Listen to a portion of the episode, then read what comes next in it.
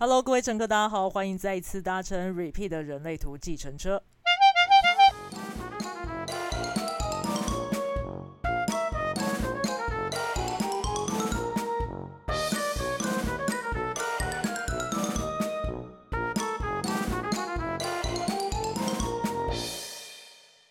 Hello，各位乘客，欢迎回到我们 Podcast 的列车上楼。今天我们要来聊聊一个非常多人会问我的问题，就是人类图到底能不能知道说我适合什么样的工作，或者是说什么样的工作我才能在这个物质世界中累积我的财富呢？好，今天我们就邀请到了人类图的分析师。职涯商业咨询实习顾问，然后可以帮我们做一些职涯分析啦、领导力分析啊、企业诊断，也是一阶引导师的 Christina，让我们掌声欢迎。Hello，Hello，大家好，我是 Christina。嗨，嗨，Christina，帮我们自我介绍一下。自我介绍吗？哦，好。呃，我是 Christina，然后我是二零一二年的时候接触到人类图的，然后那一路就一一直钻研到现在，就是就我我这辈子里面，大概没有什么除了人类图系统之外，没有什么其他的东西会让我这么的沉迷，这么的就是沉醉在里头。然后那呃，因为我成呃成为分析师也一段时间了，那我持续。呃，除了就是人类图的呃标准系统的内容之外，我同时也学呃学习了 BG Five，就是呃就是在商业的顾问的角度上面的这个部分的学习，然后这也是我的个人的历程的一部分。然后那所以我现在目前的话，就是持续有在开课，有提供解读。嗯，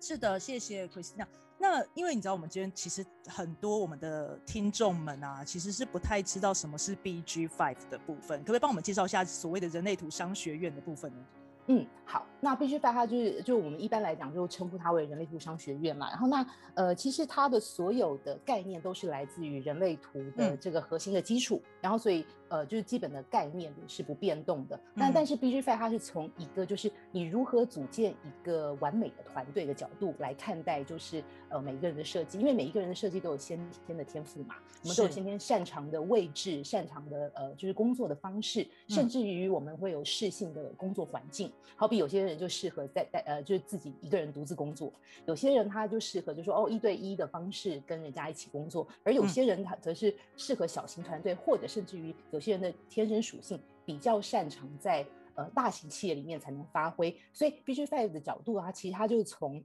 呃团队的团队可以讲说团体动力的角度去看待，就说你在一个团队里面，那你适合待在什么样的位置上，而你又有哪些天生的能力是适合在这样的一个环境里面去发挥的，所以它跟我们的职涯发展是有非常非常大的关系。嗯，我觉得听起来的意思，帮你我帮我这样做个总结，不知道适不适当。就是我们其实每一个人很难做独居这样子的一件事情，很多人事实上是可能不适合自己工作的，他可能真的需要跟别人有一个在一个团体动力某种程度的互动。是他就是有一些不同，因为自己的设计不同，他在团体当中会扮演不同的角色，对吗？OK，所以其实上我们其实借由人类图做一个职涯上的分析，我们可以更加清楚知道说，哎，我我是可以，我除了自己呃，比如说不同的类型有不同的运作模式之外，我甚至可以知道自己适合在什么样的位置，嗯，是这样的，OK，可以这样说，嗯，是，那简单来讲是这个样子啦。那如果说我们往它最前面的根源去说的话，呃，你刚刚有提到它实际上它还是来自，它基本上是人人类图的一个基本的。架构，然后它延伸，对对的，它一个延伸出去的部分嘛。所以如果说我们今天把它这种一个最基础的概念概论式的去介绍的话呀，你能不能跟我们分析一下，或介绍一下说，像我们我们现在因为大家最能够明白的就是生产者，因为我们不是每个人都有去做职涯分析嘛。那我们的每一个类型啊，不同的类型，它在一个工作中，它可以扮演什么样的？角色可以这么说吧，就是我们在工作中怎么样去知道说啊，我的类型我可能比较比较可以怎么去运用吗？可以这么说，比如说对，比如说生产者好了，生产者大家听到说生产者就是要来工来工作，对哦，听到时候大家都其实有种崩溃感，因为大家都很痛恨自己的工作，然后想到都会想到眼眼那种眼神都会眼神死的那种概念，所以像这种时候，针对一个生产者来说，要怎么样去找到一个自己适合的工作呢？呃，如果回到生产者角色上面来说，因为我自己也是一个生产者啊，我是一个纯生产者。嗯，然后那就生产者的角色来说，因为我们呃每一个类型都有自己的天职嘛，好比以是以那个生产者来说，就是来提供能量，让事情得以进行。嗯，然后至于你要提供能量，让哪件事情能够进行，那就必须完全要看你真心有回应的是哪件事。不管你是透过你的建骨回应，还是你就是透过你的情绪周期，然后你你获得了一个亲民感，最终你是要把。那个能量投入到真正有回应的事情上上面去，那那就是你最佳的方式。那很多人就会会呃疑惑说，那既然就是生产者是来提供能量，让事情往下走，所以他们是不是不适合当好比说领导者？嗯哼，好比说他们不适合去担任一个主管的位置，其实并并不见得是这样。这样讲好了，就是你看，好比说我们每一个人都有自己的类型，我们的类型就决定了我们在职场上面我们的职场生涯上的类型是什么，因为那就是我们表现自己的最佳方式。如果我我是一个生产者，我我表现自己最佳方式就是提供能量，让事情可以往下走，甚至于最后被完成，用用来打造这个世界。哦，对，就是在 B G F 的角度上面来讲，如果要讲生产者的话，他会换另外一个词眼，它叫做建造者。是对，建造者就打造这个世界的人，怎么打造呢？提供能量，让这个让事情往下走。嗯嗯嗯嗯。所以不同类型有不同的在职场上面，或者说你因为你在个人生生活的部分，或者是你在职场的面向上，你都是用同样的类型，你都是用同样的策略，你都有个人的决策策略。对。对，所以所以基本上它是一致的。嗯嗯嗯，所以并不是什么叫做生产者，然后好像就只能当呃低阶的基层劳工，并不是这个意思。因为我们对生产者这两个字听起来就好像很蓝领阶级的感觉，但事实上感觉就是要苦苦的做做做。对啊，其实不是那个意思，是这种是一种持续能量输出，让这个事件就是回应的本质嘛，让这件事情呃生产的本质 generate 那个字嘛，让它完成存在在这个世界上，让我们建造这个世界。像生产者，其实大家听起来，我不知道会不会比较。对自己的 存在的价值会有更加的说哦，对我是生产者，我建造这个世界，不知道会不会好一点啊？我真的听到很多人说，就说啊，我好不喜欢是自己是一个生产者，啊，感觉觉得说哦，人人数比例那么大，不特殊，然后又是要来做事情，然后就觉得很不喜欢自己的类型。可是我其实其实呃，就像 Ra 讲过的啦，就世界上如果没有少了生产者，就是让生产者关机。二十四小时，这世界就完了，就一点生命力都没有了。对，对啊，因为我们的生产者的建骨就是生命力的来源嘛。如果如果没有我们生产者的这个生这个动力的话，这个世界就不会有运作的下去的，对不对？对，我们不会生产任何事情，这世界就会一片死寂。嗯嗯，我觉得这个可能是我们在亚洲听到生产这个词的时候，会有对它有很多的想象，就是嗯。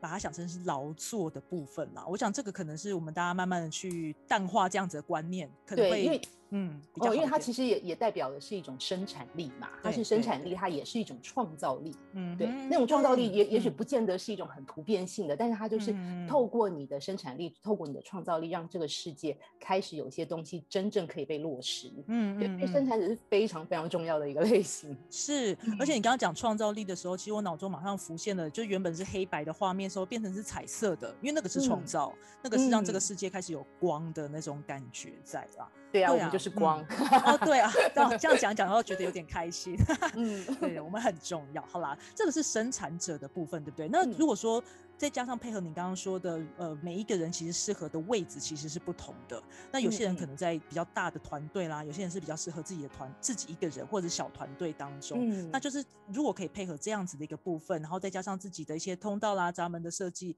是不是更能够清楚的知道自己在生产些什么，会让什么东西创造出来在这个世界上？OK OK，好，那这就来了。刚刚讲说生产者 的建股是不是让我们这个世界？呃，被创造出来了，然后能够继续呃很多事情可以延续，这个世界被建造了。那其他的类型呢？我们就讲，我们就以先从显示者开始好了。嗯嗯嗯嗯，因为其他都是没有建股的类型嘛，呃，建股没有定义，没有固定运作的类型。那那那这个显示者的部分呢？好，显示者就是让一切事情启动的那个火花。嗯。对，因为如果在 B G Five 的那个术语上面来讲，所以显示者就是一个革新者，他是带来新的东西的人，他们是一群有前瞻能力的人，所以他们能够在环境当中看出哪些事情需要被启动。是，对，所以这样的人有非常大的重要性，就是每一个每一个类型都有他自己独特的重要性。好比说，是呃，显示者负责呃启动一切，他他可能说了一句话。或他呃就是今天 PO 了一一段文字，或者是他今天就是呃就是呃看到某某某一部电影的那个介绍很吸引人，他就跟他的朋友讲说，哎，我觉得哪部电影很好看呢？我们要不要去看？好，他发起了一些东西，他启动了一一件事，接下来然后才会交给。就是生产者这样的类型，这个这个建造者的类型的人，让他们去让事情往下延伸，让事情可以往下走，呃，最终被完成。嗯，然后呢，还有像投射者。是投射者，很多讲呃，很多人就都知道嘛，都有听说过投射者不是来工作的。嗯，然后但是投射者他不是来工作的意思指的到底是什么呢？因为投射者他没有那种那股做做做的荐股能量，然后那他们又是能够有针对性，能够去看出别人的能力在哪里，别人应该把能量用在什么地方，他们能够集通一个系系统嘛。然后所以所以这样子的人适合担任什么样位置呢？他就不适合待在团队里面。当一个那个工作呃工作能力的工作量的分母，嗯，他适合站在团队之外去引导整个团队去做事。其实你如果要讲到团队，其实大家可以回回想一下，就是不管是在家庭里面，或者是你在工作职场上，或者是在学校的那个呃团体里，或者是你同差团体里面，你都会发现一件事情：只要人聚在一起，自然而然就会产生一个团体动力，让大家都得。呃，就是提供自己的能量去做一些事情，朝着特定的方向，然后最终能够跟其他的团队做 PB，啊，这就是团，这是团体动力的基本概念，它基本的样貌就是这样子。所以任何人一旦应到那个团队里面的时候，自然而然就会被这股团团队动力、这个团体动力拉进去，然后被当成是一个生产者来使用。对对对，那所以对于。不是生产者的类型来说，像对于那个呃那个显示者来说，那他是适适合去做那个点燃一切的那个火花，而投射者则是适合，就是他今天不要硬在里面跟着大家一起做做做，因为他其实没有这样子的生产力的能量，他反而是适合从旁去指引大家，因为他能够看得出谁适合待在什么样的位置上，是。对。然后那可是问题就是很多投射者就是呃可能从小就有这样的天赋，就就就会发现他们。常会提一些意见，就觉得说啊，谁谁谁应该要去做什么事情，谁谁谁不应该做哪件事情。然后，但是因为年纪小的时候，通通常都很不容易被被人家接受，尤尤其是如果你有主管或者你有长辈，他们就会觉得，因为年龄其实在团团队里面是一个很核心的要素。你年龄越大，你越越拥有就是说话语权。然后呢所以。对投射者来说，这是一个辛苦的过程，他们可能都需要经历一些比较辛苦的阶段。一开始会会被拉进那个团队里面去成为一个生产力，然后但是他们会渐渐的发现，就是自己的生产力没有办法跟其他的像是生产者这样的类型的人去相相匹敌，然后所以他们渐渐会知道，就是说要省着用力气，对。对，那他们在省开始省着做用力气之后，其实他这个在前面这个比较辛苦的这段过程当中，他也是在某某累积某一些经验，对经验，然后能力。那在他开始慢慢的可以往外抽，呃，到到那个所，呃，比如像引导的这个角色的时候，也是让其他人开始看见说，哎，我觉得你好像蛮适合来指引我们一些方向的，可以这么说吗？就是那这时候他就会被看见，然后被邀请，可以这么说吗？对，当当他的能力真的被看见的时候，当真的被人家赏识，赏识之后，继而才会有邀请出现，有邀请来了之后，才会需要他们去决定，对，他们到底要不要要不要接受这个邀请。所以这一过程，其实真正的核心是在被被看见、被赏识的这个部分。那他在前面的累积就很重要啦，因为如果没有累积这一段的话，他其实很难被赏识，可以这样讲，就是前面的投射者的能力也好啦，经验也好啦。那他对，可是他被拉进去的时候，因为相信有非常多的投射者会觉得说：“天哪，我每天工作真的是好累啊！”他们有时候是累到，因为他们呃建股没有固定运作放大的关系，可能有时候甚至不知道怎么停下来。他甚至比我们对，甚至比生产者还像生产者一样。他比我们还要过劳。对，真正的 工作狂绝对都是一些见骨空白的人。我们有见骨有定义的人最喜欢看到是这样。对啊，我们最喜欢休息了，就是一找到这个累了，我就会去休息。所以像他们这样子的一个运作之下，他在其实是可以把它当成是一个经验的累积。因为我常常听到很多投射者朋友跟我说，他真的觉得好累，然后为什么都没有人看见他的一些能力？那我们是不是可以告诉他说，其实这也许是一种累积的过程？嗯，其实当然这一定是一个累积的过程，但是呃，重点也也很很很核心啦，就是是呃，当当大家开始认识人类图这个系统之后，你知道你是一个投射者，同时你也会知道你适合你的策略，对不对？那但但是更重要的是，你个人做决策的基准在哪里？因为只有你正确的投入每一个适合你现在去做的事情的时候，嗯那你才有可能累积到真正该累积的经验。但是如果你今天你是呃不是。顺应着你适合你的方式去运作的时候，你可能就胡乱的，你可能就是因为一时脑热，然后或者是因为你不好意思拒绝人家，然后你就去投入了一个工作，或者是从事一件事情，或者是呃学习一个系统等等这些东西。那呃，当然你在过程当中你也会有所累积，可是你所接触到的东西并不是适合你的频率。所以你可能是绕了一圈，绕了很大的一个一个圈，然后绕了一大段的弯路，然后事实上你这部分的累积，在你的人生里面并没有真正最实质的用处。OK，然后所以所以回到那个就是个人呃，就是你的内内在权威与策略这个部分，每一个类型你顺应着你的那个呃内在权威与类型，然后呃那与策略，然后事实上是带领你去接触真正适合你的频率的人事物。那哈哈，这种时候才会有正确的累积，应该要这样去说。OK OK，嗯，那那等我们就是他就是等待嘛，等待自己被赏识的、被看见的那一件。被看见，对，被看见，然后邀请自然就会来，然后你再透过你的内在权威去决定到底哪一个邀约你要，哪一个邀约你要拒绝。是 OK，那因为如果说我们配合像刚刚的讲的说，到底是要在一些呃呃在什么样的团体当中？要怎么样去发挥的？这个时候用所谓的内在权威与策略是有办法到到达正确的位置吗？如果我今天没有做指压分析的话，我有办法，因为我现在的内在权威与策略，我可以慢慢的回到正轨上，说，哎，我现在的团体当中的确是就是适合我的，有办法知道吗？还是说他其实是要需要去知道指压分析的部分呢？其实我并不会，呃，并不会建议大家一定都要做职场分析，因为职场分析是另外一个途径，让你，呃，就是我们知道大家大脑都大脑都很很活跃，都很希望知道更多一点东西嘛。对对对。然后那，呃呃，职业职场分析本质上是让你透过这样子的一个有呃有系统性的那个说明，让你知道，就是说，哦。那个呃，你可以去检视你自己的生活，为什么你在小型团队里面你觉得不舒服、不自在，或者是为什么你自己一个人做决定的时候你会觉得特别的困扰等等这些东西。然后，但是和回到核心的概念里面，其实，在一般就是好比你在在呃，有些人是自学嘛，他可能自己在念书，然后去读读了一些资料之后，他知道他自己什么类型，然后自己内在权威跟策略是什么。嗯，那基本上你就已经。找到方法可以确保你如何去判断哪件人事物是符合你现在的频率是对的，是应该去经验、应该去经历的。嗯，对，对，所以事实上，就基本个人的那个呃，就是设计的层面来说，其实就已经足够了。因为你不管在私人生活里面，或者你在职场发展上面，你你用的都是同一套你的设计。它不会变动，那就是你先天要去发挥的东西。而你所有开放的地方，所有那些你先天没有启动的地方，一些白色的地方，那些地方就是你自然而然会顺应着你的内在与权威与策略正确的运作，你就会等到对的人出现。等到有对策那个闸门的人出现，等到有那个能量中心的人出现，等待等到有那条通道的人出现，来到你的生命当中，跟你相互共舞一段时间。OK，然后你会在当中学习一些智慧，对，那就是累积累积的智慧。嗯，了解，原来就是。那如果是用这样子的话，我们其实还漏了一个类型，嗯，反应者，反应者，对，这反应者非常重要的一群人，对，是。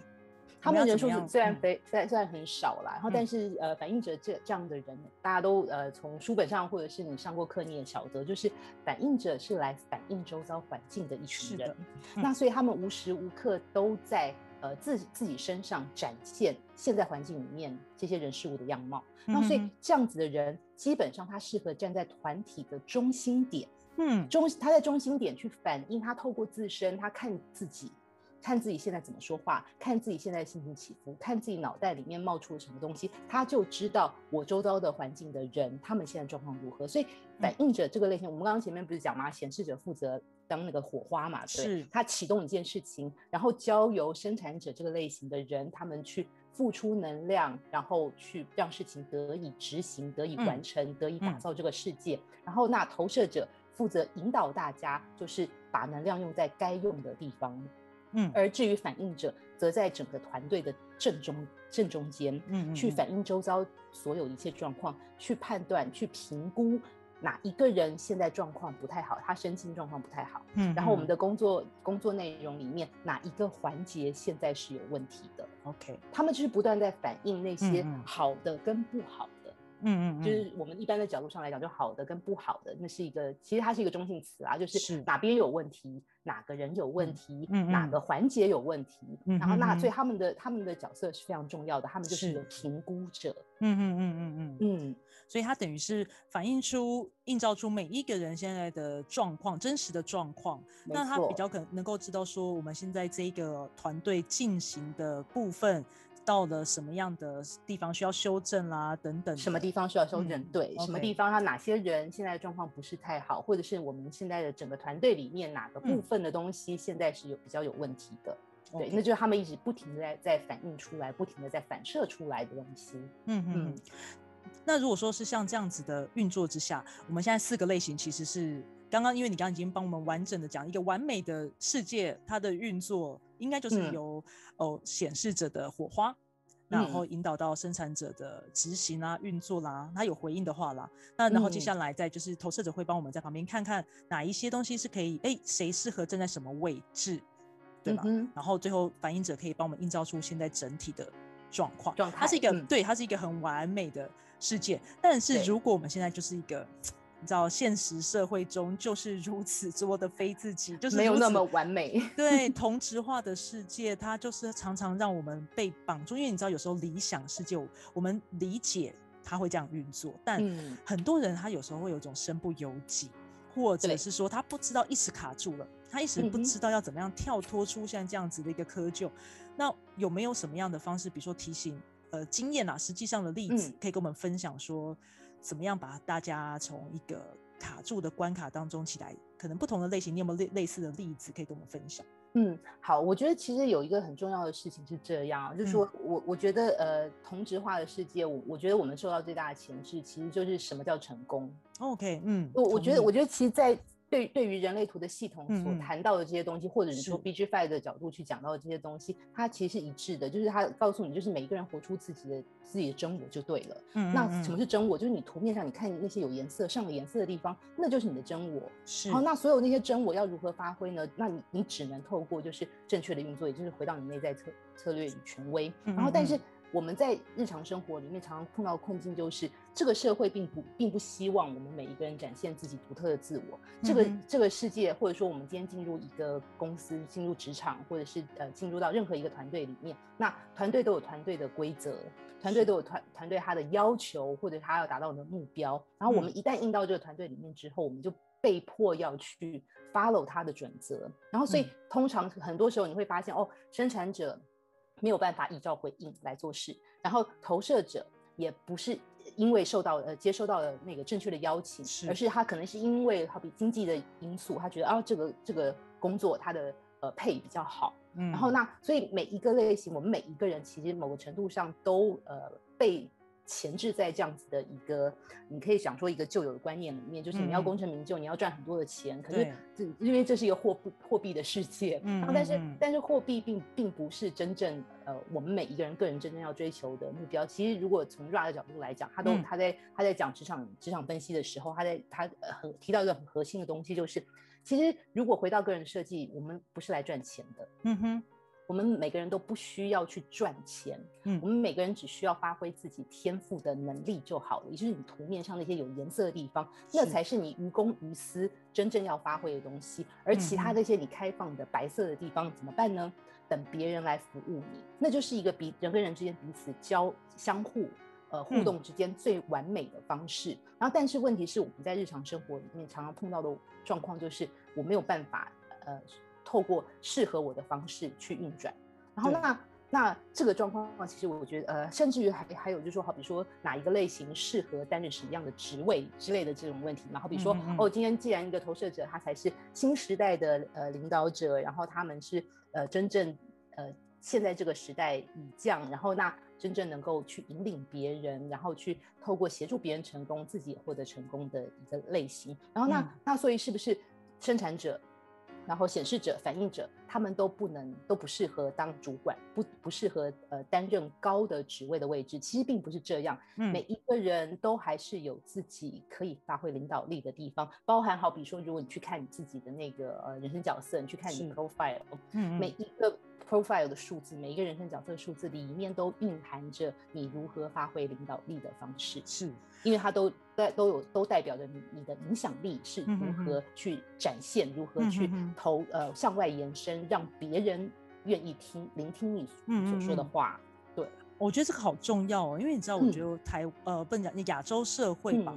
有一个很很明显的状况，叫做所谓的成功，你就是一定要当那个领导者，你要当那个 leader。如果你不是那个 leader 的话，你没有当在那个名字上，就是你不是万人呃一人之下万人之上，或者你就是那个最上面那个人，你就不是成功的人。大家有时候可能会忽略一件事情，影响力跟所谓的领导力，可能就是发生在你跟你身旁的人，你周遭的朋友当中，其实某一种程度上就是一种影响力跟一种领导力了，对吗？对对啊，因为你刚刚讲说人生角色，其实大家有不同的影响世界的方式，而不是一定要到那个名字、那个 title 一定要在的话。没错，然后但问题就是因为我们现在当代的社会在鼓吹的依旧你就七能量中心时代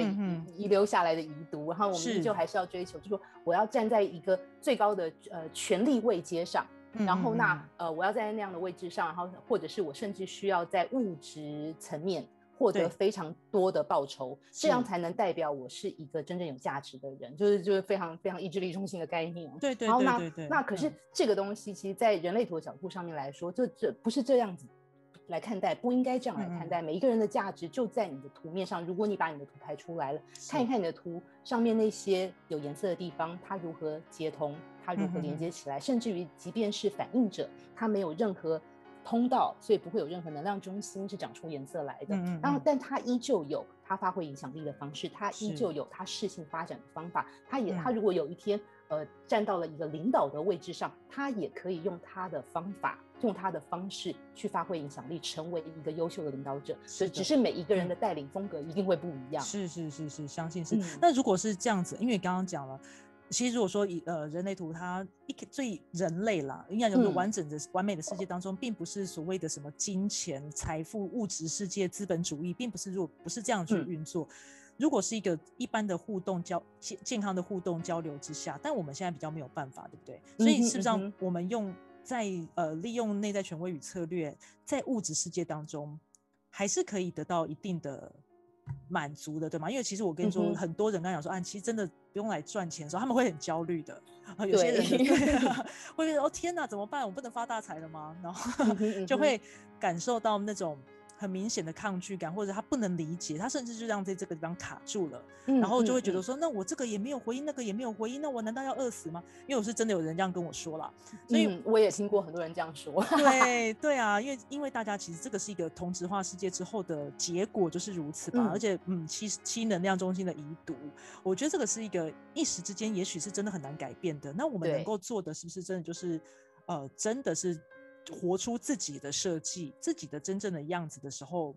能够比较能够找到一种在这个世界立足的一个点吗？可以这样说吗？嗯，好，我觉得可以从两个不同的角度来看这件事情哦。首先就是回归自己天生的设计，是那是人类图一这个系统真正在要讲的东西。所以是所以对于呃所有呃接触人类图的人来说，其实你好比你只要上过 Linearity 在第一阶的那个工作坊。其实后面的课程你不用 上没有关系，因为因为你光是上了呃上了那这个一阶的工作坊之后，你就已经知道你个人要如何自处。你在回到内在权威与策略的部分，对你跟他人或者策略指的是什么？策略指的就是与人互动的最佳方式，是是是，就是人跟人际人际互动形态，那就是你跟他人互动，你透过能量场，然后最适合的方式。然后那那可是。呃，可是这个角度上面，坦白讲，就是说我知道有非常非常多多的人在现实生活里面觉得难以落实，这也是人类图系统相对辛苦的地方，就是它。是一个实证的科学，它不是一个就是说，呃，就是哦，我知道这个知识，我以后的人生就开阔了，而是你需要去实验看看，OK，对，去实验它，然后去实践它，然后去看看在你的生活里面是不是开始发生了一些。改变潜呃潜在的那个慢慢的一点一点的改变，然后那那可是如果要回到呃，我们从一个理论性的角度上面来讲，我们来讲说，就说好，那你个人要如何赚钱？因为对大家来讲，大家都还是会有呃许许多多的生活上面的担忧。好，那回到如何去去呃赚钱这件事情，核心的一件事情，依旧你要看待的是。你先天的设计，好比说你的设计，你的你的图面上这些有颜色的地方是在哪些地方？嗯哼，那这些地方其实是你平常日常生活里面，不管是在私人的层面或者职场层面，那才是你真正要去发挥的东西。而且从这些有颜色的地方，你也看得出来，你今天好比你今天在一个团队，你有你有没有团队性？嗯，你是不是具有团队性？你是不是呃，就是具有就是在一个团队里面你可以去贡献的技能？是，因为我们每一个人可能或多或少，大多数的人都会有一些在团队里面可以贡献的技能。嗯，然后只是我们可能过去也许没有意识到这些这些面向。可是你好比像在职场分析的角度上，我们就会。呃，他的十六个成功密码里面，其中有一部分就会告诉你，就是属于你个人的那个工作技能在什么地方，你在团队当中能够贡献哪些技能。同时，也可以看得看得到，就是说，那今天你是擅长在一个小型团队里面贡献你的能力呢，还是你适合在一个大型的团队里面？然后去担任一些高阶的主管位置，那这些东西当然你在你在你的图里面是看得出来的。然后可是问题是你有些时候还不见得有，还呃你的机缘还没有到，你不见得刚刚好遇到那个那样的机会。然后那在那样的机会没有来临之前，不管对于哪一个类型的人来说，如果那个机会还没有来，嗯，这时候只能怎么办呢？这时候你还是要回到你的内在权威跟策略去做好你现在每一天。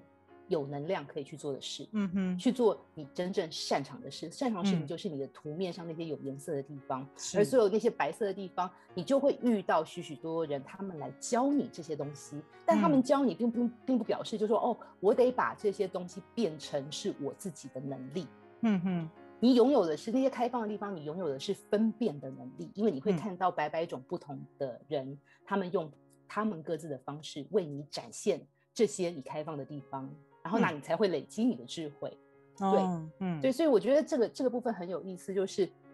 对于就是每一个人要追求自己的人生，或者说自己自己想呃希望能够在现实生活里面，然后在职场的发展上面能够能够有一个很好的发展性，然后那这个这个角度，我觉得还是要先说，但是。在 BG Five 的角度上面来说，它当然它有一个很核心的，它是一个 engineer 的，它它是透过一个如何组建团队的角度来让我们理解。但是核心前提，你要先知道你自己的设计，或者是今天你要组建团队的时候，请你看看你的团队里面每一个人的设计，他的他的天赋在什么地方，他的能力在什么地方，然后我们能不能透过彼此互补的方式，然后让这个团队变成是每一种技能通通都拥有，只。不过是透过不同的人来发挥而已，是，就是一种真的真正的分工合作了。没错，对，分的是一种能量上的付出，对，没错。OK OK，对啊，哎，我觉得我今天，我们今天大家，我相信每一位有收听的朋友一定会觉得，哇，这一集值得一听再听，重复去内化吸收非常非常多的一些观念我觉得这个是很重要的，因为我知道我们人类图发展到呃现在，因为。很多时候是一些很我们很粗浅的表面上的知道某一些像名词，甚至是一种标签化的知识，但事实上，很人类图是一个你必须要去深化、你必须要去实践的一个是让自己能够更加活出你原本该有的样子，对吗？甚至我觉得这个是一个去让自己去不断不断的跟练习，还有去理解的。那我觉得今天今天非常谢谢 Christina 跟我们分享这么多，很真的是很重要的。很正确的观念，那我也希望今天这一集大家真的可以重复听，每天听，听到一个你慢慢的明明白说，有时候人类图真的是你要知道自己是什么样子，那为什么你要这样做？为什么你为什么有需要你去用回应啦，等待回应啦，还是你要等待邀请啦？原因是什么？那真的这些部分，我们就是大家呀，这是一个我们大家彼此一起练习的过程啦。那我们今天。谢谢 Christina 跟我们分享这么多。有机会，因为我刚刚听到好多，我们也许未来可以再再来做一些深入的讨论和可以再多聊聊。对啊，对啊，对啊，我觉得真的是非常的谢谢你。那今天我们就先聊到这边喽。谢谢 Christina。那大家，嗯，大家拜拜，大家拜拜，拜拜，拜拜。今天非常谢谢 Christina 为我们带来非常深刻的见解，那对一些 BG Five 的基础介绍。那如果你对于这一个主题是非常有兴趣的，欢迎留言给我们，那我们可以来做一些更深入的讨论。如果你喜欢这个节目，请不要忘记订阅加分享给你的朋友哦。Repeat 的人类图机演车，我们下次见。